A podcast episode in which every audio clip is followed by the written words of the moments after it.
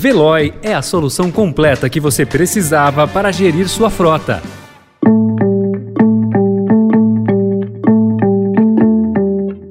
Olá, seja bem-vindo, seja bem-vinda. Começa agora mais uma edição do Notícia no seu Tempo. Esse podcast é produzido pela equipe de jornalismo do Estadão para você ouvir em poucos minutos as principais informações do jornal. Entre os destaques de hoje, delegado da Polícia Federal vê interferência em operação e prisão de ex-ministro da Educação é revogada. Auxílio Brasil deve ir a 600 reais. Bolsa Caminhoneiro será de mil reais. E a decisão da Suprema Corte Americana que amplia o porte de armas em público nos Estados Unidos. Esses são alguns dos assuntos que você confere nesta sexta-feira, 24 de junho de 2022. Estadão apresenta Notícia no seu tempo.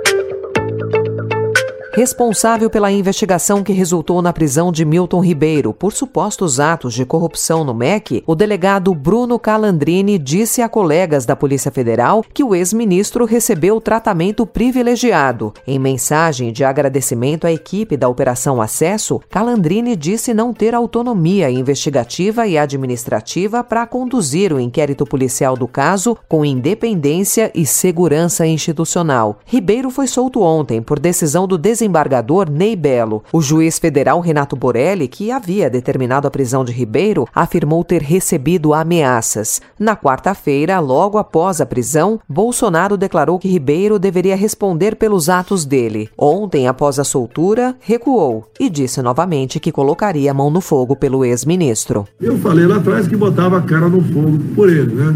Eu exagerei, mas eu boto a mão no fogo pelo meu. Tá? Assim que eu boto todos os meus ministros, porque o que eu conheço deles, né, a vivência, etc., dificilmente né, alguém vai fazer um, cometer um ato de corrupção. Documentos da investigação contradizem a versão de Ribeiro sobre a sua relação com os pastores suspeitos. Daniel Bialski, que é advogado do ex-ministro, afirmou que Ribeiro foi alvo de uma espécie de ativismo eleitoral. O governo acertou com o Congresso incluir um aumento do Auxílio Brasil de 400 para 600 reais até o fim do ano na proposta de emenda à Constituição dos combustíveis. A 100 dias da eleição, o pacote ainda deve incluir uma bolsa caminhoneiro de mil reais mensais e o aumento no Vale Gás a famílias de baixa renda. Os benefícios também só valeriam até o fim deste ano e serviriam para atenuar as pressões dos preços, vistas pelo presidente Jair Bolsonaro como ameaças à reeleição. Para turbinar os benefícios, segundo o líder do governo no Senado, Carlos Portinho, a ideia é retirar da PEC a compensação a estados que reduzirem o ICMS sobre o diesel e gás de cozinha e assim usar os recursos para bancar o pacote. Há uma convergência de que possivelmente substituir essa compensação para os governos por medidas mais efetivas que a gente tenha certeza que vão chegar na ponta com relação aos auxílios, tanto o aumento do Auxílio Brasil Brasil, voucher caminhoneiro, uh, auxílio gás, que são políticas sociais e muitas delas já em curso no país, sejam mais eficazes. 30 bilhões de reais seria o custo da ampliação dos benefícios planejada pelo governo. Segundo especialistas ouvidos pelo Estadão, a proposta esbarra em restrições jurídicas e fiscais. A reportagem apurou que as movimentações têm sido acompanhadas de perto por membros do Tribunal de Contas da União, que é o órgão que fiscaliza o uso do dinheiro público.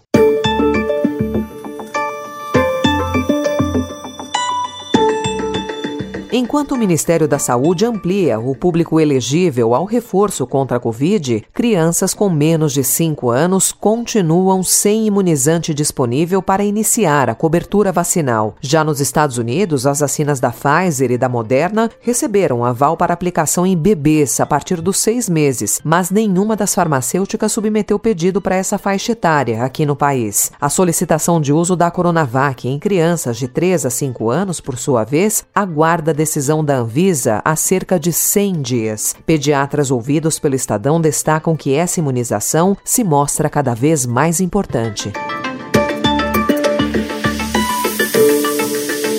A menina de 11 anos, vítima de um estupro em Santa Catarina e que teve o aborto inicialmente negado pela justiça, teve a gestação interrompida nesta quarta-feira, na trigésima semana. A informação foi divulgada pelo Ministério Público Federal.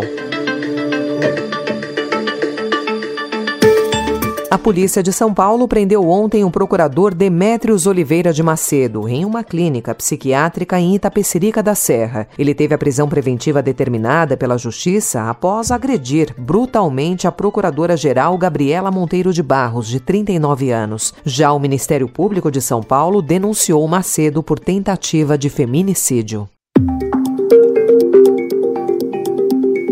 I am disappointed in the Supreme Court gun decision. Uh, I think it's a bad decision. I think it's not reasoned accurately, but I'm disappointed. A Suprema Corte dos Estados Unidos deu ontem um cavalo de pau jurídico e derrubou uma lei vigente há mais de um século no estado de Nova York que impõe limites ao porte de armas fora de casa, afirmando que ela é inconstitucional. Segundo o veredito, a legislação nova-iorquina viola a segunda emenda da Constituição americana, que diz respeito ao direito dos cidadãos de andarem armados. A decisão tem implicações em outros lugares, principalmente em cidades que tentam combater o crime impondo restrições sobre o porte de arma. A lei, no entanto, não tem efeito imediato. A decisão deverá cumprir um rito legal e a Justiça deve conceder um período de carência para que estados se adaptem à nova regra. Notícia no seu tempo. Cats and rabbits would reside in fancy little houses and be dressed in shoes and hats and trousers. A exposição As Aventuras de Alice, dedicada a uma das mais queridas personagens da literatura mundial, que será aberta hoje no Farol Santander, em São Paulo, é mais uma entre as tantas canceladas pela pandemia em 2020. Baseada em uma das obras literárias mais populares da história, As Aventuras de Alice no País das Maravilhas, de Lewis Carroll, a mostra é informativa, imersiva e para todas as idades. As Aventuras de Alice vai ocupar duas galerias do edifício e contará com mais de 100 itens. A exposição passeia pelo universo fantástico de Alice, dentro e fora da história do livro, e fica em cartaz até o dia 25 de setembro.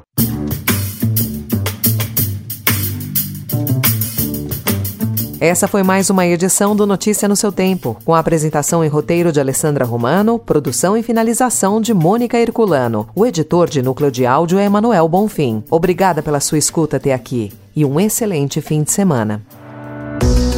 Você ouviu Notícia no seu tempo. Procurando a rota mais inteligente para gerir sua frota? Veloy é a solução completa que você precisa. Acesse veloy.com.br/empresa e descubra um caminho prático e eficiente para a gestão da sua empresa.